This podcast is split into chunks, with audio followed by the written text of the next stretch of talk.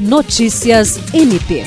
Duas iniciativas do Ministério Público do Estado do Acre integram a lista de projetos selecionados pela Comissão de Planejamento Estratégico do Conselho Nacional do Ministério Público para a etapa final do Prêmio CNMP 2022.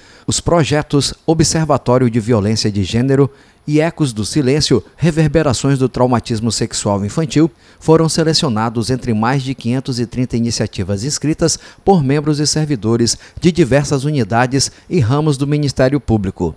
A premiação tem como objetivo prestigiar os programas e projetos bem-sucedidos no Ministério Público Brasileiro, alinhados ao Mapa Estratégico Nacional e que contribuam para a melhoria da eficiência institucional dos serviços prestados à sociedade. O anúncio dos vencedores será realizado na cerimônia de premiação, prevista para o dia 30 de novembro, na sede da Escola Superior do Ministério Público da União, em Brasília. Jean Oliveira, para a Agência de Notícias do Ministério Público do Estado do Acre.